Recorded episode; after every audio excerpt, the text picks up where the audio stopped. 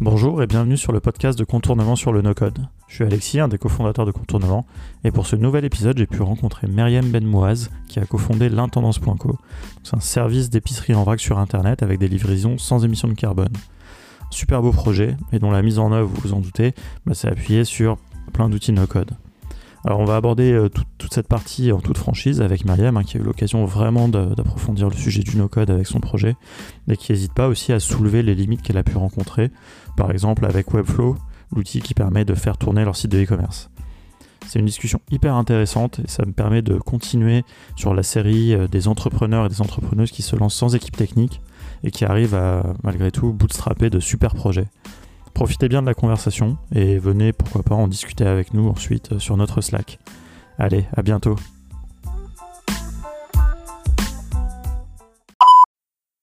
Je suis à Station F avec Myriam qui a fondé, cofondé ou fondé cofondé. quand même d'au- d'autres gens dans, dans l'équipe, cofondé l'intendance. Donc tu vas nous expliquer euh, tout ce que c'est, tout ce, tout ce projet. Euh, merci, merci pour ton temps. Donc euh, tu as, rencontré mon associé ouais. euh, il n'y a pas très longtemps et était complètement emballé par ce que vous faisiez et comment vous le faisiez. Donc euh, voilà, il y a différents niveaux. Donc on va parler de nos codes évidemment, euh, Mm. un petit peu avec tout ça. Et puis euh, bah, de, de votre activité, ton parcours, toi, d'entrepreneuse, toute cette aventure et tous ces outils fabuleux qui, qui t'ont aidé à monter ce projet. Super. Ben, merci de me recevoir. Ça fait plaisir. Donc oui, en effet, j'ai cofondé l'intendance avec Noélie Demact, euh, donc qui est mon associée. Le, moi, je, donc euh, j'ai un parcours un peu classique. J'ai fait une, une- une classe préparatoire et puis une école de commerce. Mais euh, vraiment, dès le départ, j'étais un peu fascinée par euh, la capacité des entreprises à bouleverser des modes de consommation. Et ça m'a toujours un peu intriguée, passionnée. Et, euh, et euh, suite à vraiment une erreur de parcours, je me suis retrouvée en audit. ça n'a pas du tout marché. J'ai démissionné au bout de deux mois. Et j'ai travaillé en capital risque pour vraiment me confronter à plein d'entrepreneurs, bah, voir plein de business models, un peu analyser tout ça et vraiment prendre le pouls un peu de, de, de, l'économie, un peu du monde réel. Et j'ai trouvé ça vraiment fascinant. Et suite à ça, j'ai un peu, euh, voilà, je voulais un peu construire mes différentes euh, skills pour pouvoir être un peu autonome le jour où je me lancerais, parce que c'était vraiment quelque chose que j'avais décidé dès le départ. Euh, j'ai travaillé ensuite donc chez Rocket Internet. J'ai fait de la business intelligence, donc un peu des requêtes SQL, et c'était un peu le début pour moi euh, de la découverte, et ce qui a fait que après, sur un peu mes temps morts, euh, j'essayais un peu de bidouiller et d'apprendre un petit peu les bases euh, ben, du Python, du JavaScript, euh, bah, du SQL évidemment, etc. Et euh, Qu'est- Qu'est-ce que tu faisais chez Rocket Internet? bah, de business intelligence et du. CRM management. Ok. Donc en fait, Et sur quel, euh, quel projet? Euh, c'était euh, un projet qui est nécessairement mort donc aujourd'hui, mais c'était un, un équivalent marketplace euh, à destination de l'Afrique. D'accord, ok. Ouais, je, euh, Paris. je trouve été un peu fasciné, enfin une fascination à moitié mal- malsaine par, euh, Ouais. pour Rocket Internet. Je trouve que c'est des, des- enfin, c'est assez incroyable les- l'exécution Ouais. qu'ils ont. Enfin, tu vois, j'avais croisé quand ils avaient lancé une marketplace en Thaïlande. Genre les mecs, ils ont débarqué à 30 et ils ont monté une marketplace. Enfin, Ouais, ça peut être monstrueux. c'est assez. euh, Enfin voilà. Après, je, je suis, euh, je trouve ça hyper euh, décevant. Enfin, le côté c'est juste des clones Mm. et c'est vraiment une stratégie. Non, mais c'est formateur, de- mais après, il y a Ouais. copier et copier intelligemment, et parfois c'est très mais c'est là où on voit que l'exécution fait tout quoi. Ouais, absolument. Et donc, ça, c'était. c'était c'était, euh, ça a duré six mois, mais bon, j'ai quand même beaucoup appris. Et puis suite à ça, euh, j'ai euh, travaillé en publicité programmatique, donc en tant que customer success. Et ce qui est super chouette en tant que customer success, c'est qu'à la fois tu es un peu salesy et tu comprends vraiment l'enjeu et comment tu peux vendre aux clients et les vrais enjeux business et euh, produits, donc courrier de transmission entre les deux. Et tu vois exactement pourquoi le produit n'a pas le temps de faire les choses que tu as vendues euh, éventuellement aux clients ou euh, les besoins clients et comment euh, c'est pertinent de les remonter avec le produit. Et j'ai trouvé que ça, ça a duré trois ans, c'était super chouette. Et, et à côté de ça, je commençais un petit peu à m'intéresser à la blockchain. Donc, j'ai aussi travaillé rapidement sur un petit projet, mais vraiment on the side. Mais, mais j'ai- vraiment dévoré très attentivement tout ce qui se passait. Et je trouve que c'est très intéressant ce qui se passe. Et Donc c'est un- c'était un, premier side project quoi. Ouais, exactement. C'était un premier side project. Et c'est ça qui t'a donné le goût euh, d'entreprendre enfin, ou qu'est-ce qui Bah, c'est. En fait, m'a déjà l'envie d'entreprendre Ouais, non, euh, j'avais déjà envie d'entreprendre et j'avais déjà à la fois euh, enfin, l'envie de, bouleverser des modes de consommation euh, par une innovation d'usage. C'était quelque chose qui vraiment euh, qui m'intéressait dès le départ. Et, euh, et, euh, et après, c'est, enfin, j'attendais juste le moment euh, de me lancer propice où en fait j'aurais pas à renou- renouveler des titres de séjour parce que c'était typiquement quelque chose qui m'empêchait de lancer ma boîte plus tôt. Mhm. Et le jour où ça s'était fait, bah, du coup, j'ai un peu pris un peu de moments de recul et je me suis dit qu'est-ce qui t'intéresse fondamentalement dans la vie? Et moi, j'avais toujours été un peu bah, consciente de nos modes de consommation, un peu anti-gaspillage, mais un peu nazi de l'anti-gaspillage, et puis euh, un petit déclic aussi sur euh, tout le bah, tout le l'aspect euh, chimique. J'adore mélanger des trucs et, et un peu bah, faire mes huiles essentielles à ma sauce. euh, Ouais. Est-ce que tu euh, fais ta lessive, ton Ouais, voilà, je comme ça. Enfin, quand j'étais petite, je mélangeais tout dans ma salle de bain et, euh, et après, je faisais essayer aux copines. Enfin, voilà. Et, et du coup, euh, j'ai pris un moment de recul. J'ai essayé de voir ce qui me fascinait, tout ce qui était food tech, mais vraiment innovation euh, euh, sur comment on peut faire pour être euh, 15 milliards et ne pas faire l'autruche et que tout le monde puisse avoir un, accès des apports protéiniques euh, décents euh, sans qu'on utilise trois terres euh, au bout de- du 31 août. Je trouve ça vraiment fascinant. Mais bon, pour en arriver là, finalement, il y a quand même un pas. Et déjà, de réaliser que le plastique, c'est pas biodégradable, qu'on en produit 300 millions de tonnes par an et que euh, on recycle très peu et qu'il y a que 5% du Mhm. plastique euh, qui est recyclé, le reste c'est soit enfoui, donc ça fait finalement une couche qu'on appelle le plastique glomérat. Quand on fera des carottes dans 50 ans, ce sera un peu l'héritage qu'on aura laissé, Ouais, ouais. quelle est cette période. euh. Sinon c'est incinéré, mais on maîtrise pas trop les gaz euh, qui s'en échappent. Ouais. Mais vraiment cette claque de réaliser que c'est pas biodégradable, que ça finit euh, en micro trucs qui va colorer les planctons euh, quand on fait euh, des, des radios euh, de la mer, je me suis dit c'est impossible. En plus personne ne semble réaliser qu'on va droit euh, dans le mur. Mhm. Et donc en creusant, euh, ouais, comme je disais, en fait, euh, j'ai voulu rassurer mon cerveau euh, droit et j'ai un peu scrappé euh, Who Got Funded depuis 2012 pour me dire bon, comment va l'économie? Ouais. J'ai un peu dressé les tendances actuelles pour voir aussi euh, finalement me lancer là-dedans. C'était juste un projet qui me tenait à cœur aussi. L'économie allait vraiment euh, en ce sens. Et, Et- quand, quand tu as fait ça, enfin justement quand tu as, scrappé euh, la base de données, après tu as fait des stats dessus, justement, Oui, bien tu as, analysé, l'idée c'était d'analyser vraiment les tendances et quel, quel type de boîte euh, recevait Ouais, mais le plus de vraiment fait ça financement. comme. Ouais, absolument. J'ai fait ça un peu comme des devoirs. euh, non pas que je considère que les gens qui réussissent à lever de l'argent enfin, font des choses qui marchent ou des choses qui sont utiles. Mais je pense qu'il y a quand même une petite partie qui. Ouais. Ça veut pas dire qu'il faut euh, faire un projet dans le type de, de boîte qui lève le plus. Ah non, Par contre, de confirmer que toi, ton intuition, enfin ce que tu veux faire, Oui. correspond à une tendance, c'est intéressant, effectivement. Absolument. Mais ça m'a permis de mettre le doigt sur le fait que c'était un phénomène grandissant. euh, bah, les, les, les, les, les entreprises euh, qui faisaient euh, des crevettes, du poulet à partir de cellules qui sont lab-grown cells. Et ça, j'ai trouvé ça fascinant. euh, et ça m'a surtout mis, permis de mettre le doigt sur euh, le phénomène zéro waste que Mm. moi j'avais un peu lu euh, comme ça, mais euh, et de, de, de, de me rendre compte que c'était quelque chose de grandissant. Mais en effet, je suis pas en train de dire qu'il faut faire les choses en fonction de ce que les autres font. et- Non, mais par contre, je trouve que c'est Ouais. très, très malin de, de se rassurer en, en regardant que ce qu'on a envie de faire correspond quand même, euh, qu'il y a des, des chances Mm. que ça intéresse des fonds, etc. Quoi. Enfin, ou, de, ou que ça- c'est une tendance qui est qui peut être porteuse, on va dire. Ouais. Ouais, ouais, bah, j'ai essayé. Et donc, du coup, j'ai voilà, j'ai j'ai réalisé que c'était ça. Ensuite, j'ai vraiment lu un numéro du 1 hebdo euh, de Eric Fotorino euh, sur le axé sur le plastique qui m'a qui a qui a, qui a La vraiment, bascule. qui a vraiment fait la bascule où tout était étayé. Enfin, c'est des spécialistes qui donnaient les chiffres et je me dis bon bah ça suffit, ok, euh, c'est ça que je veux faire. Et, euh, et ensuite en creusant, donc euh, j'ai réalisé qu'en effet le vrac c'était quelque chose qui intéressait les Français, euh, que 37% des Français avaient déjà consommé en vrac en 2018. euh, il s'avère qu'il y en a 47% en 2019, donc c'est vraiment quelque chose qui est grandissant. En plus, euh, c'est pas un truc de bobo parce que euh, à qualité égale, euh, ça coûte euh, 15 à 25% moins cher que des produits préemballés. Donc ça fait du sens. Et j'ai décidé de tester le marché aussi en faisant un Wix. Là, du coup, c'est un peu le, euh, truc un peu en mode bon, bah, je vais essayer de tester le truc euh, et un site et faire un starter kit du zéro déchet. Et ça, c'était en décembre de euh, 2018. D'accord. Mais est-ce que tu avais déjà l'idée derrière de ce que tu voulais faire? Ouais, j'avais une petite idée. Le premier site 100% zéro plastique fera ses courses avec un système de consigne. D'accord. Donc ça, le concept était là, mais Ouais. pour le tester, et euh, Mm. commencer à créer peut-être un peu d'émulation autour du, du sujet. Tu as publié du contenu sur un site, quoi.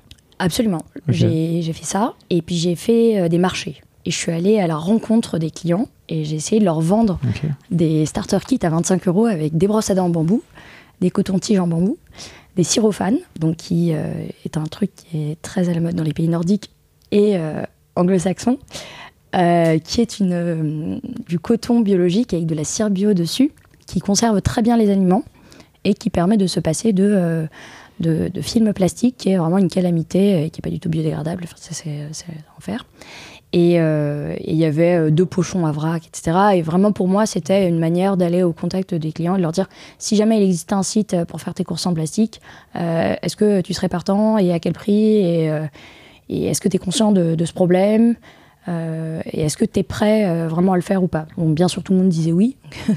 Mais euh, bon, ça m'a permis de, donc de vendre certains, cer- certains kits. Euh, J'ai fait un bon chiffre d'affaires sur moi là et d'acter le fait que j'avais envie d'avancer là. euh, Bah, le fait de les vendre, ça, ça valide quand même une idée. Le fait Bah, effectivement de poser la question, que les gens disent oui, Ouais. ça c'est pas, ça, peut, ça suffit pas. Ouais. Par contre, les faire payer. Et en plus, ils les avaient pas parce que j'avais pas reçu mes stocks. Du coup, j'ai vraiment tout reçu le 23 décembre Ah, ok. et je me suis tapé une tournée de l'enfer le, le jour même. Mais euh, en effet, oui, euh, le- de, de- de payer pour quelque chose, euh, bien sûr, c'est c'est quelque chose qui caractérise vraiment un engagement. Et enfin, ça, c'était super chouette. Et, euh, et après, sur le modèle économique, j'ai beaucoup hésité à plutôt faire un peu un Instacart, enfin aller faire les courses pour les gens euh, dans des différents magasins de vrac, mais bon, je me suis dit c'est pas du tout tenable de faire Mm. ça et que surtout on a il y a ce besoin des consommateurs de comprendre l'histoire derrière, de savoir d'où viennent les produits et Ouais. de et de, de, de- et, moi j'avais aussi cette appétence d'aller rencontrer des producteurs, de raconter leur histoire et de voir comment les choses étaient faites. Parce qu'au-delà de ça euh, vraiment euh, je, enfin, je, fais, je fais aussi je fais ce projet euh, vraiment pour, euh, pour, pour m'éclater et Ouais. c'est quelque chose, c'est une partie du job qui m'éclate. Quand je, quand je discute avec une productrice dans le sud euh, qui m'explique qu'elle a réinventé toute la filière du fruit séché en France, qui n'existait pas, et que je vois des gens qui achètent des bananes séchées, des mangues séchées, alors qu'on fait des poires séchées, des filles, des, du Mm. cuir de figues séchées, enfin, c'est c'est absurde. Donc, C'est super. Et ça, t'as l'oc- l'occasion du coup de les mettre en avant au travers de ton projet. C'est ça Absolument. qui est génial, quoi. Et ensuite, donc, j'ai eu la chance de rencontrer Noélie, euh, qui est ma cofondatrice, complètement par hasard, euh, sur un groupe Facebook euh, dédié à l'économie circulaire. Et là, on va vraiment, on était complètement alignés euh, sur le projet et, et on a décidé de démarrer ensemble le lendemain quoi, de notre rencontre. Et vraiment, on a eu énormément de chance de. de, sur la, sur base de ton idée. Non, sur- elle avait la même idée. Elle avait, ok, Elle avait la même idée, avec exactement la même manière d'y arriver. On était complètement alignés sur euh, ce qu'on voulait, euh, la temporalité d'exécution et pourquoi on le faisait. Et ce qui était chouette, c'est que toi, tu avais déjà du coup commencé, enfin, et validé quand même. Oui, certaines mais choses. finalement, en fait, j'avais validé certaines choses, en effet, Ouais. c'était bien, mais il y avait vraiment toute la. Enfin, ce qu'on a construit après, et sans commune Oui, mesure euh, aussi après avec euh, ce que j'avais fait avant. Et là, on s'est dit, bon, il faut rassurer les gens, il faut leur donner envie, il faut les faire succomber plutôt que euh, les faire culpabiliser de pas consommer, de, de consommer avec du plastique. Mhm. Et donc, il faut qu'on construise une image de marque euh, assez belle, assez forte, et une expérience un peu digitale à la hauteur de l'enjeu. Et qu'il soit un peu absurde qu'aujourd'hui, quand tu veux consommer du bio, quand tu veux faire un peu, quelque chose un peu ESS, bah, t'es quelque chose qui ne Mhm. serait pas forcément beau avec les mêmes codes couleurs. euh, euh, donc, euh, innovons, innovons et remettons la consigne au goût du jour. Donc on a lancé, on a passé cinq mois à travailler là-dessus et à chercher des producteurs et à chercher justement comment on allait faire euh, et pour mettre en place une logistique. Donc c'est là qu'on a expérimenté tous les CMS possibles et imaginables Ok. et Attends, essayé de avant, d'entrer trop dans la technique, Mm. juste déjà, donc vraiment juste de d'expliquer clairement ce que vous faites, ce que c'est l'intendance. Alors on est le premier site 100% Ouais. zéro plastique avec des produits alimentaires, cosmétiques et d'entretien euh, qui sont gourmands et avec un système de consigne simplifié. Donc en fait c'est simple, euh, on fait ses courses sur l'intendance avec des quantités euh, qu'on désire et puis, euh, et puis nous on les prépare dans un ESAT qui est un établissement qui réinsère des personnes en situation de handicap. On livre sans émission carbone à Paris et dans quelques régions, enfin, en- à ici, Boulogne, Vincennes et plus à venir, en vélo et Mhm. en scooter électrique.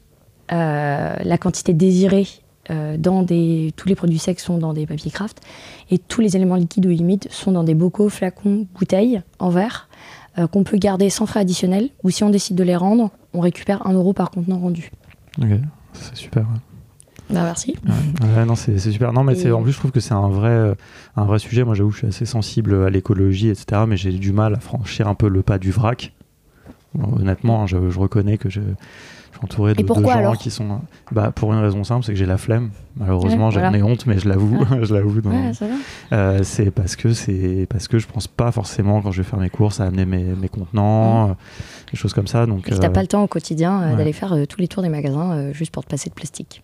Ouais. Bah, du coup, nous, on répond mm. exactement à ça. Les freins qu'on a identifiés, c'est trop peu de choix, euh, magasin trop éparse et pas le réflexe le matin de prendre ses contenants. Et, même quand tu arrives, tu sais pas trop si tu as le droit de venir avec tes contenants ou pas. Enfin, on sait pas trop. Ouais, puis moi, je me pose des questions un peu débiles, hein, mais c'est si tu amènes ton contenant, comment tu fais pour peser? Est-ce que ça pèse euh, le contenant ou pas? Tu vois, enfin, bon, c'est ce truc un peu irrationnel, mais c'est de la friction, entre guillemets, que, que t'as pas envie d'avoir dans le magasin parce que ça fait des années qu'on a l'habitude de prendre les trucs tout mm. emballés, passer à la caisse. Et c'est dingue, en l'espace de deux générations, ça s'est complètement perdu, alors qu'avant c'était d'une évidence crue, et maintenant, bah, ça nous paraît bizarre. Alors, et bah, du coup, on a, c'est, exactement le point auquel on tente de répondre, c'est euh, la simplicité et la praticité. Mm. Et en proposant un peu des produits que tu te doutes pas trouver en vrac, parce que euh, tu as l'impression que c'est fait que pour acheter des noix et des pois chiches. Alors qu'en fait, non, tu trouves des super bons biscuits, euh, tu trouves des super bons risottos à la truffe, à ce que tu veux. Et puis tous les produits ménagers, enfin, exactement, qui sont simples et qui sont, enfin, sans nous, on propose que des produits bruts, donc euh, du vinaigre blanc, du carbonate de soude. Euh, c'est ça, après il y a la, possibilité de euh, faire, tu veux faire toi-même ton dentifrice, bah, tu peux acheter les. ouais. Alors justement là-dessus, pour compléter la proposition de valeur, on a vraiment testé tous les éléments zéro déchet du marché. Et en fait, on s'est aperçu qu'on a eu des, quelques déconvenus. Donc, euh, on a passé un peu six mois avec les cheveux gras à tester tous les shampoings solides, euh, et dentifrices euh, qui s'accumulent, qui prennent un peu les mous. c'est vraiment. Hmm. Et on a vraiment choisi ceux qui fonctionnaient du premier coup et qui n'étaient pas trop disruptifs de ta façon de, fonctionner habituellement. Embarquer les gens, faire une transition un peu douce. Absolument bah, finalement, pour initier une révolution, il ne faut pas du tout qu'elle ait l'air d'être une révolution, sinon ça ne fonctionne pas. Mm. Donc, euh, le shampoing solide mousse et les dentifrices, euh, les pastilles dentifrices qu'on a, elles sont euh, vraiment avec un petit goût mentholé. Voilà, pour compléter là-dessus. Ok. Super, bah écoute, je pense que c'est assez clair vraiment sur, sur ce que vous proposez. Et puis on va de toute façon en reparler un peu plus en détail, mais du coup on va prendre un petit peu à mm. l'angle de la technique, puisque mm. c'est ce qui nous intéresse aussi. Et on sait, euh, puisque tu es ici, que tu il y a beaucoup de no-code euh, dans tout ça. Mm. On a vu que déjà dans l'approche, il y a une approche très lean, etc. Donc ça c'est chouette. Et puis maintenant, on va discuter un petit peu de la technique. Euh, donc je, reviendrai, je vais revenir sur le, point que tu disais déjà, qui n'est pas vraiment technique, mais je disais, il faut quelque chose de joli. Ça c'est important. Et c'est vrai que nous, des fois, on a des, discours par rapport à cette approche de MVP, on doit aller vite, etc. Des, fois, des fois, on peut dire c'est pas grave si c'est pas aussi beau que ça pourrait, le branding, c'est pas grave. Nous-mêmes, hein, par exemple, on n'a pas de logo, c'est une image qu'on a trouvée sur Nine Project. Et tu, tu disais. Eh ben, en fait, moi, je, me pose vraiment, je me suis beaucoup posé la question, et moi, je pense qu'il y a, y a plein d'entrepreneurs qui tardent à se lancer parce qu'ils euh, ils savent pas forcément coder. Moi, je pense que c'est pour euh, embarquer les gens dans une expérience euh, et pour être, un peu pour être un peu remarquable, tu as besoin de faire quelque chose qui soit beau et auquel tu peux t'identifier parce que, euh, parce, que, parce que ça raconte quelque chose de ce que tu veux faire aussi. Donc, non, c'est quelque chose qui nous tenait à cœur. Je trouve que c'est très réussi.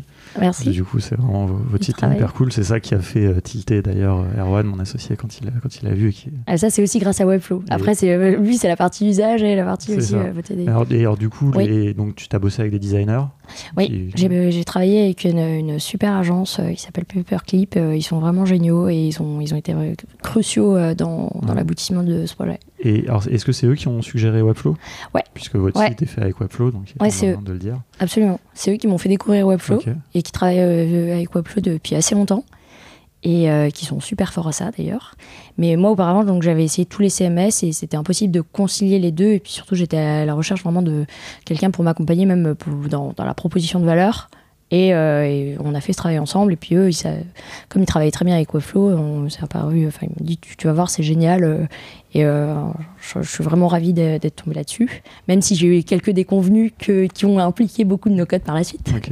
Alors parlons-en. Donc ils vous, ils vous ont mis en place le site. C'est eux qui l'ont développé. Ouais. Et vous, vous en servez en tant qu'éditeur vous modifiez ou est-ce que vous Ah non, on est dans le euh, designer et euh, enfin en fait le but, euh, puis c'est ce que Thomas expliquait lors d'un précédent podcast parce que je travaille également avec Thomas de Essentiel. On va revenir dessus. En fait, on, enfin nous on est pas moi j'aime bien être un peu autonome sur les choses et on aime bien être assez autonome sur les choses. C'est que une fois qu'on nous donne quelque chose, on essaye de rentrer dedans et une fois qu'on nous a montré une chose une première fois, euh, dans la mesure du possible, euh, je, je veux que ce soit euh, in-house et euh, Ok, génial, Voilà. c'est super euh, philosophie. hein. Enfin, c'est c'est vraiment euh, le no-code permet ça à mon sens. Donc, euh, donc, ils vous ont formé sur Webflow? Ou Vous êtes formé ouais, ouais, ils nous, ont ou- ils nous ont formés à la fin. Enfin, oui, oui. Ok, Et donc Puis- maintenant vous êtes autonome. Euh, vous ah, autonome. euh, Bah pour l'instant on n'a pas eu besoin de enfin finalement il y a tellement d'autres trucs à gérer qu'on n'a Oui. pas eu le besoin de enfin le temps de prendre le recul de dire et tiens et si on faisait ça juste pour tester si on savait le faire Ouais. mais euh, oui je enfin je pense que par on- exemple, si vous voulez, je sais pas, rajouter une bannière sur Ouais. votre page d'accueil, faire une promo, un truc, ou te- juste tester. ah bah alors idée. euh, non mais tu il y a plein non justement parce qu'il y a plein de limitations en fait finalement ce qu'on se rend compte c'est que les CMS enfin c'est chouette pour tester des choses mais tu essayes de coller ce que tu cherches à tester euh, par rapport à ce que l'outil te permet de faire Et donc, euh, enfin, oui, il y a des choses qu'on peut tester dans la mesure du possible. Typiquement, aujourd'hui, euh, on attendait énormément que Webflow mette à disposition un compte client euh, avant fin, euh, Ah, machin, ils l'ont pas fait. Et bon, c'était un peu le truc sur lequel ils étaient super attendus. Ils ont fait une levée de fonds de 72 millions euh, pour grossir l'équipe dédiée à- Mm. au développement de l'équipe e-commerce. On attend toujours d'en voir la couleur. Euh, A- il y a a les, co- priori, les codes coupons, ils- ils on, on- commencent le sujet. ah ouais, bah, Ouais. On- je leur demande toutes les Enfin, semaines. euh, je... Puis, euh, bref, il y a pas mal de choses sur lesquelles non, on peut pas tester. On veut faire des codes promo, enfin que ce soit les codes promo en pourcentage ou les codes euh, où en fait tu veux offrir les frais de livraison ou offrir un cadeau en Mm. plus. Euh, ben Dorian ruse. euh, et euh, voilà, on essaye de travailler un peu ensemble intelligemment pour trouver hein, une manière de, de- même d'innover sur le business model. Là, pour le coup, Mm. la contrainte libère la créativité et, et c'est assez chouette. Ouais. Alors, donc, du coup, vous utilisez Webflow, la partie e-commerce, Ouais, donc euh, classique. Donc, il y a- vous n'avez pas de compte client. Ou est-ce que vous avez rajouté on n'a pas besoin de compte client. Non. Les gens achètent, c'est du one shot, et puis après, Ouais. l'expérience se poursuit par mail, Absolument, euh, ils etc. reviennent. Et alors justement, bah, ça c'est un peu le premier truc qui nous a poussé à essayer d'innover, c'est que problème de, compte, de taux de TVA euh, impossible à résoudre et problème aussi de, des emails qui s'envoyaient automatiquement ou alors qui ne s'envoyaient pas en fonction de, squat, de, de l'expérience utilisateur que tu désires euh, délivrer au client.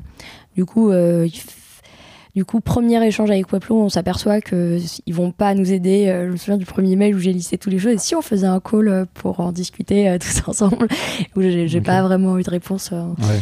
et, et, et là, c'est comme ça qu'on a commencé à travailler donc, sur Airtable, sur Mailjet. Et vous avez déporté beaucoup de la logique, euh, on va dire euh, commerce, quoi. Enfin, je sais pas, donc c'est le- Ouais. la gestion de la TVA. Pour, ça, c'est pour les factures pour les clients, j'imagine. absolument. Les Américains, ils, ils sont, Ils sont- sont s'en à l'État, euh, alors qu'ici, Ouais, on ça. est au produit. Ouais, ok, ah oui, il y a différents types Ouais. de TVA par Mm. euh, produit, enfin des, classes de TVA. Absolument. Ça, c'est pas implémenté dans Webflow. Non, pas du Ils tout. sont Ils sont sur euh, euh, qui est un truc euh, US qui n'a aucune comparaison avec la France et sur lequel ils sont vraiment fermés à explorer les pistes. Et ça viendra en 2043. Ouais, ouais. Et Ouais. donc, euh, du coup, là-dessus, euh, j'ai commencé un peu à voir, euh, enfin, à travailler Google Apps Script euh, avec des factures en PDF euh, qui seraient exportées, puis les mettre un peu dans un fichier, etc. C'était pas trop facile, enfin, c'était pas trop faisable et automatisable. Et c'est comme ça que, du coup, j'ai entendu, euh, enfin, j'ai décidé d'avancer avec Thomas, qui, a, qui a fondé Essentiel. Ouais. Et, Et, euh, donc, il parlait de vous dans l'épisode qu'on a enregistré ensemble, donc je viens de l'apprendre. Ouais, Et donc, ça, c'est étonnant. Et donc, euh, bah, tu vas pouvoir un petit peu clarifier donc, c'est cet super intéressant parce que, qu'il voilà, avait évoqué. c'est là où c'est vraiment il a eu une valeur ajoutée assez incroyable, c'est que euh, quand on retire les données de Webflow, euh, l'API permet pas forcément d'avoir euh, les champs tels qu'on désire les avoir, et donc il faut couper les choses et euh, les mettre dans Airtable dans le format que tu souhaites. Donc même si déjà sur la préparation des commandes, on a un, script en Python qui tournait, etc., qui nous permet de vraiment bien préparer les commandes, et le script de livraison euh, qui est euh, automatisé, sur toute la partie order management et gestion des stocks, il a fallu qu'on innove et pour le coup on a fait quelques séances ensemble et sessions ensemble et, maintenant on est complètement autonome là-dessus et, et je pense que c'est génial qu'ils puissent voilà former les gens et les accompagner pour qu'ils en retirent une vraie euh, valeur Mm. ajoutée et ensuite être complètement euh, indépendants euh, et puis avoir recours à des outils comme Zapier euh, que tu connais pas forcément initialement et, et, sûr, que tu et maîtrises lui, complètement. que lui, il Ouais. maîtrise euh, extrêmement bien. Et Ouais. il a même, comme il expliquait dans, les, dans, dans le podcast, et ça sort un petit peu du contexte juste du no-code, mais que lui, comme il est développeur, Ouais. il peut aussi développer ses propres intégrations pas rubrique. et Il ses voit- propres ouais. briques. Et non, je suppose que vous avez eu besoin. Quoi. Ouais, absolument. Ouais. Donc ça, c'est une- Parce que en fait, ce qui manque, même moi, je connaissais bien. euh, ce qui manque, c'est les, les étapes de code entre euh, les différents trucs, parce que parfois ça connecte. Et même si ouais, parfois tu passes un peu de temps à essayer de, com- enfin, de, de compléter une doc euh, qui est pas Mhm. très explicite de la part de Stripe ou quoi, tu, tu as besoin de compléter par, par des éléments. Et là, la, enfin, si j'ai pas de problème de logique, la syntaxe, juste je passe des heures et tu comprends pas pourquoi. euh, tu pourrais, tu pourrais optimiser ton temps à faire autre chose euh, et- Bien c'est là que c'est très pertinent. C'est pour ça que je pense que c'est euh, complètement compatible et complémentaire. Ok, alors et donc si on continue un petit peu dans, donc dans, dans la, la partie technique quoi, de, Ouais. de, de tout ça, donc au niveau de, de la logistique, vous avez du no-code encore ou enfin comment se passe un peu la chaîne euh, Ouais. Et ben alors. Non, parce que là, pour le coup, euh, en effet, c'est euh, c'est- du Python qui nous permet de euh, faire des PDF pour les donner à l'établissement avec lequel on travaille, donc qui ont des fiches et qui peuvent préparer les commandes avec des petites images pour chacun des produits, etc. Les quantités, donc mutualiser le nombre de- de- d'éléments euh, par Sackcraft pour minimiser les déchets. Et donc Euh, ça c'est quelque chose que vous avez pas pu faire en no-code a priori, enfin, Non. vous n'avez pas trouvé de Ça, c'est euh, les copains, Internet et, moi. Donc du développement. euh, Un petit- ouais, Et mais c'est- enfin, on, on- on constate que voilà, du coup, tu as une architecture comme ça où tu as du no-code, du code, Ouais. des choses un peu entre les deux, du Zapier avec du code dedans. Enfin, Mm. Et voilà, c'est tout à fait. euh, mais c'est robuste. ouais, voilà, c'est- et puis ça fait ce, que, ce dont vous avez besoin. Ouais. Parce que alors juste, tu disais, ça génère un PDF avec des images. Est-ce que ça, c'est lié au fait que vous travaillez avec un, une ESAT Un ESAT?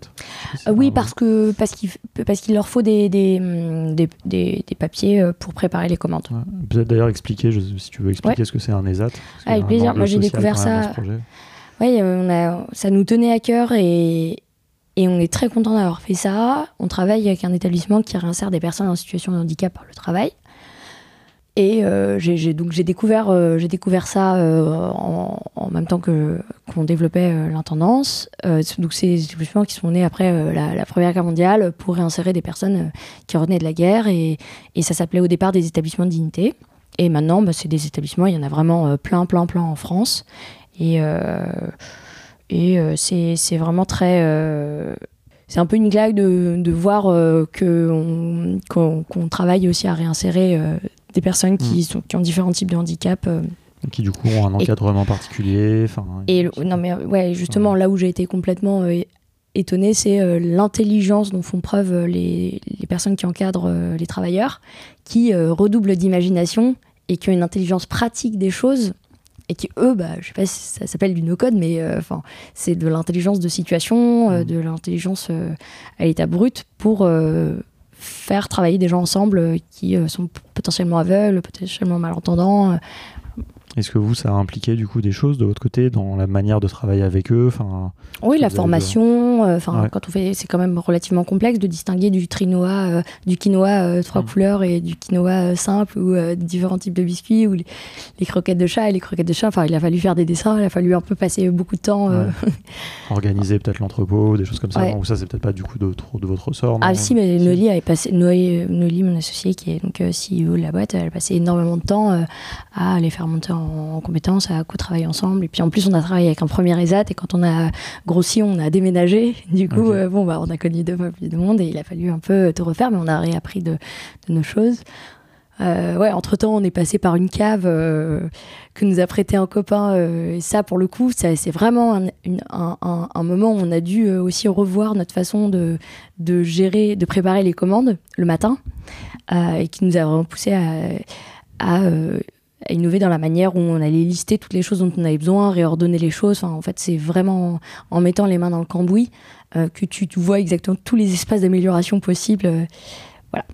Est-ce qu'il y a, d'autres limites? En fait, il y a j'ai une- la, la question un peu ultime que pour, Mm. pour finir un peu sur la partie technique, c'est est-ce que vous pensez tran- tran- transitionner, je sais pas si ça se dit, si- Ouais. transitionner vers euh, plutôt un- une plateforme développée tôt ou tard? Ou est-ce que vous pensez rester sur Webflow? Et donc, la question un peu intermédiaire, c'est là, qu'est-ce qui, quelles sont les limites? On a évoqué certaines, est-ce qu'il y en a d'autres? Mm. Est-ce qu'il y a des choses qui vous bloquent? Mm. Enfin, Bah, tu vois, euh, on compte pas avoir euh, de CTO, je pense. Ouais, effectivement, je ne l'ai pas précisé durant dans la Ouais. présentation, mais ça c'est important de pas de personnes de technique dans votre équipe, vous Mhm. avez fait ce choix. C'est- Ouais, euh, je, je pense qu'on est assez euh, autonome et qu'on peut le rester assez longtemps. Et après, je pense que à chaque fois qu'on s'aperçoit qu'un service devient trop coûteux euh, en zap ou euh, Ouais. en tâche, euh, on, est- en- eh ben on migre vers quelque chose d'un peu plus efficace. ouais, peut-être développé par exemple, mais ou- ou- Probablement pas. Là, l'exemple, c'est euh, Intercom qui co- commence à coûter trop cher. Ben, on est, en fait, on va passer à front. euh, on va D'accord, oui.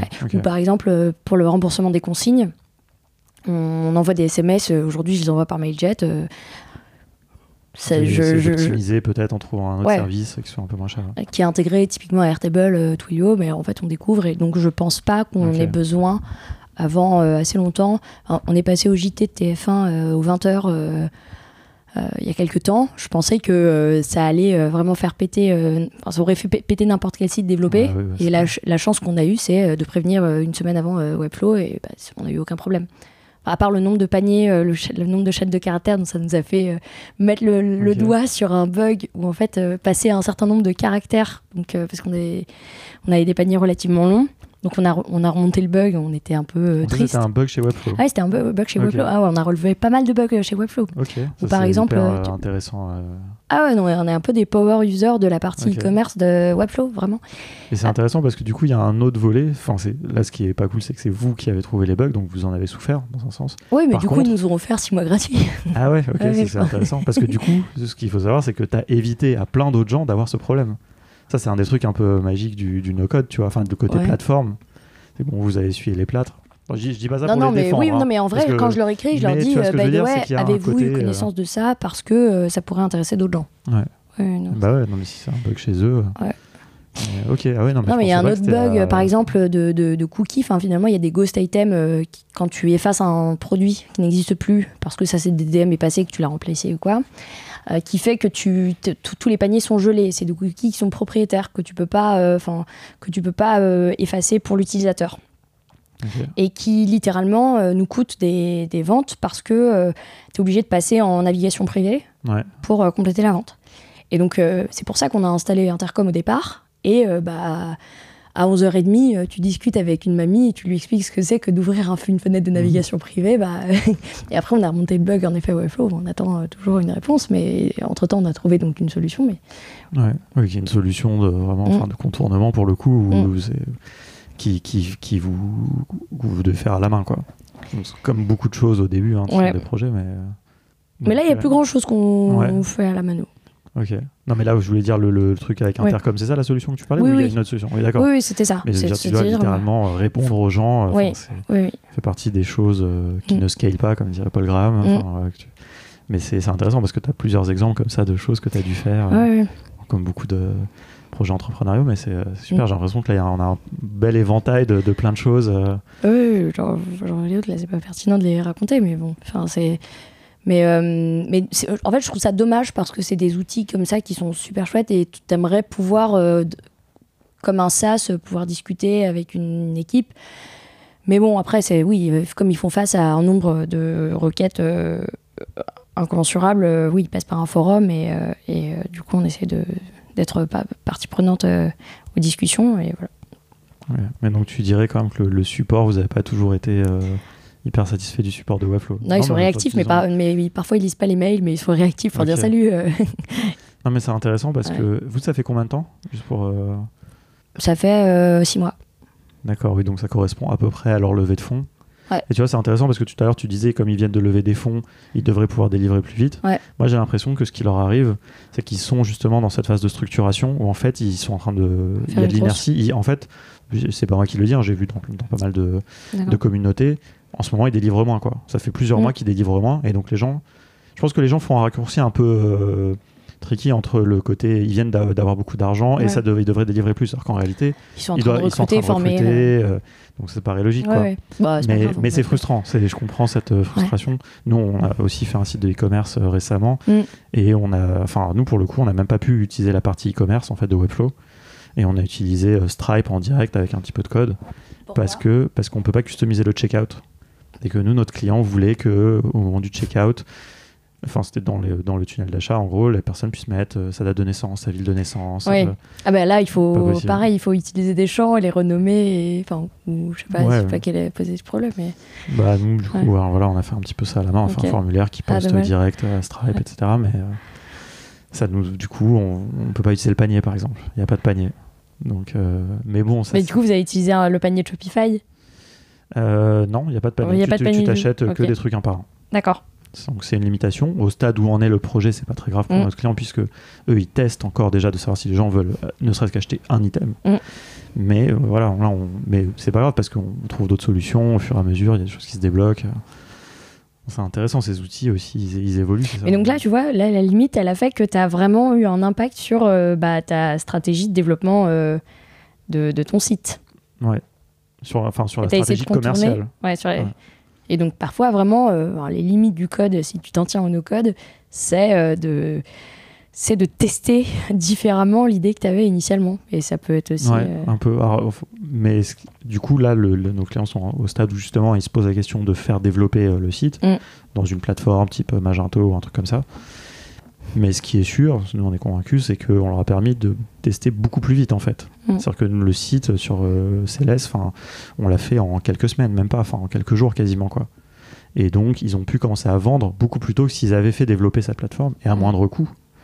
Et donc parce qu'ils se posent aussi la question peut-être d'arrêter complètement le projet Mm. s'ils en vendent pas assez. Donc c'est intéressant, tu vois, de, c'est le no-code, il permet d'aller vite. Ouais. Il, il contraint, donc comme tu dis, il influe aussi un peu sur le comment tu vas tester euh, ton- Mm. tes hypothèses et tout, mais euh, moi je, je trouve que la démarche, en tout cas moi j'aime bien la démarche, quoi. C'est-à-dire Mm. de commencer peut-être par des choses plus contraintes, Mm. mais qui, qui permettent de valider des choses. quoi. Non mais c'est clair parce que sinon après tu te retrouves avec des trucs complètement multifactoriels et tu peux tu, tu sais pas Tu sais à pas quelle cause à quel résultat donc au moins enfin ça un peu un rasoir d'Occam qui te permet de tester un truc par un euh. Ouais, tout à fait. Super, bah écoute, tout ça a été hyper intéressant. Pour, pour terminer, quelques petites questions un peu plus générales. Est-ce que tu as envie de donner quelques conseils peut-être à des gens qui se lancent dans, dans une aventure entrepreneuriale un petit peu sur la base Alors, Il y avait plein de conseils hein, déjà dans ce que tu as donné finalement de ton expérience. bah je je je sais pas si euh, je me sentirais euh, légitime à donner des conseils mais vraiment euh, tester parce que c'est enfin c'est un apprentissage de tous les jours et c'est incroyable en richesse de rencontres de de, de découvrir ce dont on est ce dont on est capable c'est ouais c'est d'essayer quoi Alors, dernière question qu'on pose à, à tous nos invités, euh, qui est euh, si donc tu, tu avais hypothétiquement un side project, Mm. tu ferais en dehors, dans, dans le, le peu de temps que tu as euh, la nuit, je pense que Mm. en dehors de, de- de l'intendance, euh, qu'est-ce que ça serait et comment tu le ferais en no-code Euh, Euh, ouais, je pense que je sais pas. je- si c'était un projet no code à développer sur le côté, euh, j'essaierais de faire un peu un un, un simili euh, un simili Airbnb euh, pour louer des espaces de travail dans la journée sur les espaces qui sont vides à la journée. Parce que finalement, euh, c'est un peu la contrainte numéro un aussi d'un entrepreneur, c'est de trouver de l'espace de travail concentré avec une prise et du Wi-Fi. Et c'est et c'est une chance magnifique, enfin, incroyable de, de pouvoir avoir des incubateurs, mais pour la plupart des gens qui veulent juste euh, ne pas être chez eux et essayer de tester, euh, c'est fondamental. Et, euh, et voilà, donc de faire un simili-like de Airbnb, mais pour, pour, pour les freelances. Ok. Bah écoute, euh, on va conclure. Il y a un truc que j'ai oublié de dire en fait que je, que je voulais dire au début puis j'ai oublié donc je le dis à Mm. la fin, c'est pas grave. Euh, c'est qu'on est donc on est à Station F et que je trouve que vraiment ton aventure, tout ce que nous a raconté, fait vraiment une belle suite à, l'épisode que j'avais fait avec euh, Guillaume ici, Guillaume Declerc de Loom, où c'était un petit peu cette même configuration. Je trouve que c'est assez proche. Euh, fait penser à ça où vraiment se lancer dans un projet de commerce, enfin e-commerce euh, en ligne, sans CTO et trouver des solutions avec des outils no-code, avec cette approche. Et voilà, et en, en plus, vous avez tous les deux vraiment cette, euh, cette vocation, euh, cette- ce souci environnemental, j'ai envie de dire, qui me, Mm. qui me touche euh, aussi beaucoup, comme, comme beaucoup de gens. Et, euh, et, je suis devenu client de Loom après d'ailleurs l'enregistrement, donc je pense que je deviendrai aussi client de l'intendance. Ah bah super, bah oui, il faudrait que tu J'ai commencé à. J'ai même fait un petit panier, je crois, quand j'ai regardé avant. De... Pour tester Webflow en fait. voilà, exactement. Et donc je pense que je vais, je vais, valider ça. Non, non c'est vraiment, j'aime beaucoup, euh, j'aime beaucoup ce, ce, ce, projet. Et euh, je pense que. Bah, merci beaucoup, Alexis. Donc euh, félicitations. Et puis tiens-nous au courant et on va, on va suivre ça avec attention. Avec grand plaisir. Et alors, oui, dernière chose, est-ce que si pour les gens qui veulent te contacter ou te suivre, ou, euh, suivre le projet hein, aussi, mm. est-ce que sur les réseaux sociaux, tout ça ben, L'intendance.co euh, et euh, euh l'intendance.co. Ok, parfait. Simple et efficace. Mm. Cool. Bah, merci. Merci. Salut.